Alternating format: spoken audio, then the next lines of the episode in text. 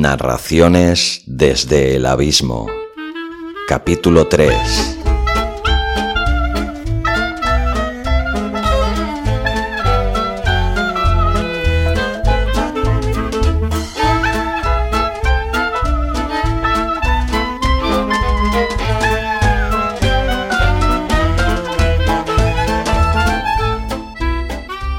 Hola a todos, soy Xavi Villanueva y os doy la bienvenida al tercer capítulo de Narraciones desde el Abismo, un programa para todo aquel al que le gusta la literatura y es incapaz de encontrar el tiempo necesario para coger un libro y leerlo, pero también lo es para aquellos adictos devoradores de libros que quieren conocer autores desconocidos, nuevas narraciones y aquí, en el formato podcast, escuchar voces nuevas, interesantes, sumergirte en sus historias y darte a conocer a autores invisibles, obras ignotas, perdidas en la papelera del desconocimiento.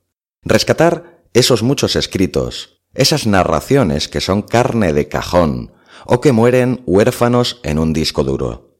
Hay demasiadas obras relegadas al abismo del olvido. De entre ellas, ¿cuántas buenas historias nos estaremos perdiendo?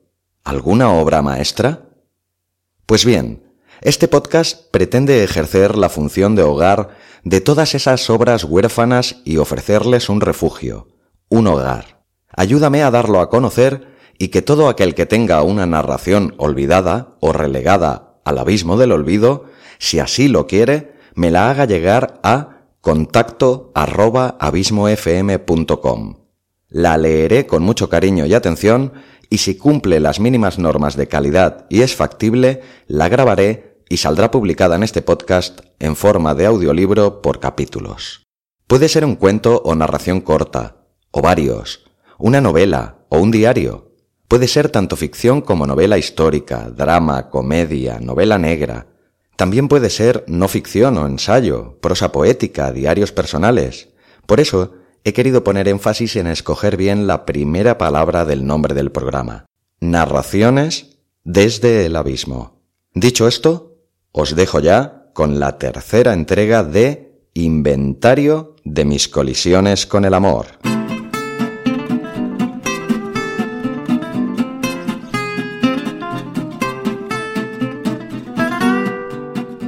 La Beata Úrsula tras unos cuantos meses de necesaria y voluntaria abstinencia, tuve mi tercera colisión con el amor. Y menuda colisión. Con la iglesia habíamos topado. Úrsula Andrés, no es broma, así se llama aunque nunca ha sido una chica bon, estudió su etapa escolar en un centro de adoctrinamiento dirigido por monjas que ya hubiese querido para sí el gorrión supremo de Juego de Tronos. Quiero hacer notar al lector que podía haber sido aún más duro con mi calificación del centro en cuestión. Dicho queda. A tan tiernas edades, tener según qué tipo de educación te puede marcar de por vida. Y en Úrsula, esta marca quedó grabada a fuego en lo más profundo de su ser. Es una persona totalmente carente de sentido del humor. De maneras dictatoriales, gusta de llevar siempre la razón, aunque siempre fue una voraz lectora del ABC nuestro escarceo fue ciertamente efímero, tan solo dos fines de semana. Nuestra primera cita fue como para enmarcar.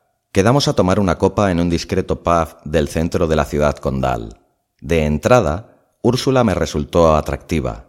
Aunque su indumentaria era demasiado formal para mi gusto, pese a que rondaría los treinta, vestía como una octogenaria, algo de ella me despertó curiosidad y morbo a partes iguales su corte de pelo, igual que el de Uma Thurman en Pulp Fiction.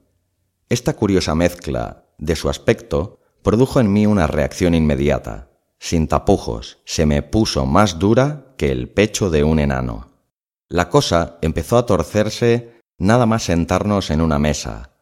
Un solícito camarero, joven, barbilampiño y de aspecto un tanto descuidado, nos convenció con sabias palabras que era conveniente y mucho más discreto sentarnos en las sillas, a lo cual accedimos gustosamente y no tuvimos más remedio que coincidir con lo acertado de su razonamiento. Una vez acomodados en el lugar oportuno, la cosa siguió por el peor de los derroteros. Yo pedí un gin tonic, ella un bitter cash y mantuvimos este absurdo diálogo en el que, curiosamente, solo hubo preguntas. Empezó ella. ¿Crees en Dios? Mandé. Si crees en el Altísimo. Pau Gasol. ¿Qué? ¿Es que tú crees? ¿Tú no? ¿Tengo cara de creer en paparruchas? ¿Hablas en serio? ¿En serio? ¿De qué me estás hablando? ¿Siempre eres tan así? ¿Tan cómo? ¿Tú qué crees? ¿Me disculpas un momento? Me levanté y me dirigí al excusado. No sé por qué estaba de los nervios. Cuando una conversación solo tiene interrogantes, es evidente que hay un problema. O quizá porque sin conocerla de nada, me daba la impresión de tener una cita con la versión femenina de Rouco Varela, lo cual es motivo más que suficiente para poner nervioso a cualquiera. Al llegar a los servicios, opté con premeditación y alevosía por la puerta con el icono femenino, y una vez dentro, hice algo que a día de hoy aún me avergüenza y no logro comprender. Levanté solo una de las tapas y miccioné como un auténtico salvaje, emulando los aspersores que se utilizan para regar el césped. Ni el espejo se libró de los salpicones. La casualidad obró en mi contra cuando al abrir la puerta topé con una pelirroja monísima con un vestido que mostraba mucho más de lo que ocultaba y que, tras dejarme pasar, entró al escenario de mi locura abrió los ojos desmesuradamente y gritó Oh my God. A lo que contesté Tengo Parkinson, hijo del garaje, para los que no sepan inglés, y salí de allí como alma que lleva el diablo. Cuando llegué a la mesa encontré a Úrsula muy interesada mirando algo en el móvil. Resultó ser un vídeo de YouTube de la canonización de Josep María Escribá de Balaguer. Debí huir de allí en aquel preciso instante, pero había algo en ella que extrañamente me excitaba sobremanera. Charlamos más o menos amistosamente un buen rato, sobre todo y sobre nada, sobre todo de todo y sobre nada de nada. Más bien temas triviales. Eso sí, intenté eludir el tema religioso todo lo que pude, pero no fue mucho. Tras dos horas adujo que era muy tarde y que debería marcharse se me ocurrió la extraña idea de insinuar que podíamos ir a cenar y después, quién sabe, me miró inquisitorialmente de arriba abajo como si me perdonara la vida y dijo ¿En una primera cita? ¿Por quién me has tomado? La verdad, no me llego a explicar la razón, pero lo cierto es que quedé intrigado. Nunca había tenido ninguna relación con alguien religioso, y me produjo cierto morbo intentar seducirla. Para un ateo recalcitrante como yo, representaba un objetivo tan interesante como divertido. Curiosamente, aceptó la propuesta de ir a un concierto de jazz el sábado siguiente. El día en cuestión, durante el concierto, Úrsula observaba lo que sucedía en el escenario con una mezcla de náusea y odio a partes iguales. Es bien sabido que la Madre Iglesia siempre ha visto en el jazz vinculaciones con el maligno. Como decía el gran Serrat, cada loco con su tema. Por suerte, la banda era magnífica. Eso sí, con un nombre de lo más curioso, Ya está bien, que al parecer debían al apellido de la vocalista. De ser su manager, les convencería del acierto de añadir al nombre de tanta tontería, con lo que el nombre total sería Ya está bien de tanta tontería. Los cinco músicos, una pianista, un guitarrista, un contrabajista, un baterista y la supuesta Tabien eran excelentes. Eso sí, más negros que los huevos de Denzel Washington. Creo que este detalle no era del todo inocuo para la beata Úrsula. Intenté con todas mis fuerzas obviar estos detalles, ya que tenía ese día cuestiones mucho más prioritarias en mi mente. Llevaba varios meses sin sexo y andaba más caliente que el sobaco de Chihuahua. Mientras el guitarrista ejecutaba con maestría un solo impecable, me acerqué a ella y sin mediar palabra, en un arrebato un tanto atrevido, le di un lametón en el cuello. Úrsula, también sin mediar palabra, se giró y con la mano abierta me dio tal bofetón que aún me tiemblan las piernas. Cautivo de mi sorpresa, aprovechó mi absoluto desconcierto para darme un tremendo rodillazo en los innombrables de Elliot Ness. Caí al suelo como un saco de estiércol. Pero no acabó ahí la cosa. Se arrodilló a mi lado con la mirada ida y una furia inusitada, comparable a la del Dios que tanto venera en el libro del Génesis.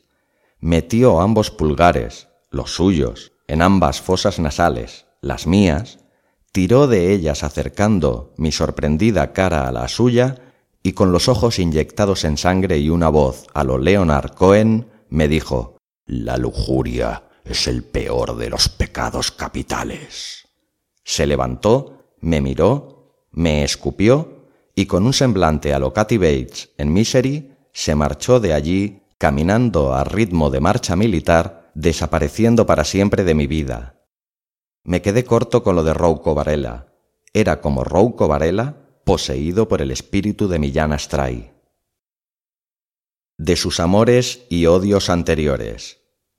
Que yo tenga constancia, el único amor que se le podría contabilizar sería el que profesa por el Altísimo, lo que me parece de lo más curioso ya que, por lo que pude ver, no creo que la aguante ni Dios. De odios, que yo sepa, al menos uno, el mío, que tras el severo correctivo que me proporcionó aquella noche, estoy convencido que será vitalicio. Conclusiones de nuestra corta relación. La única conclusión que puedo sacar de nuestra fugaz relación es que me tenía que haber ido cuando la pillé viendo el vídeo de Escribá de Balaguer en la primera cita. Algo que me gustara de ella, tan solo una cosa, el peinado a lo Mia Wallace de Pulp Fiction.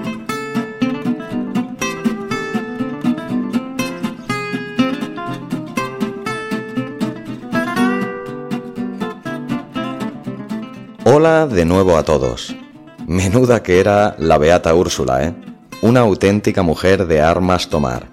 Espero que os haya gustado el capítulo de hoy de inventario de mis colisiones con el amor y que os haya sacado al menos alguna sonrisa.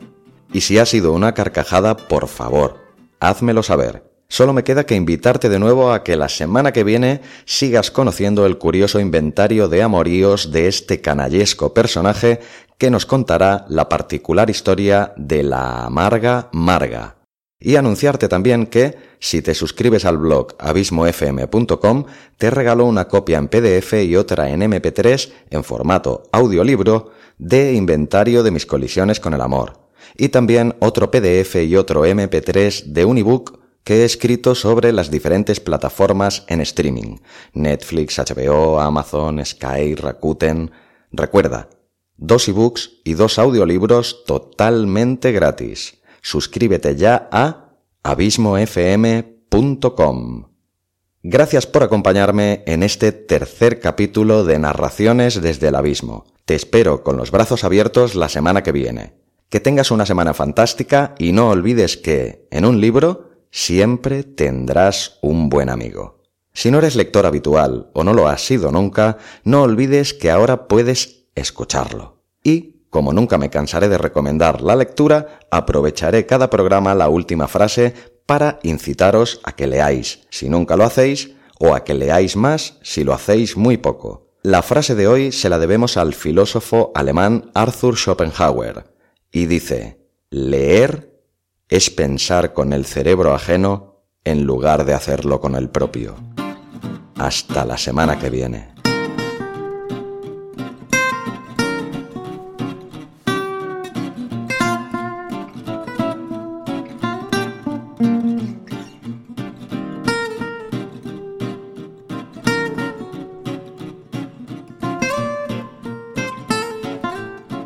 FM una voz diferente y muy personal sobre series, podcast y mucho más.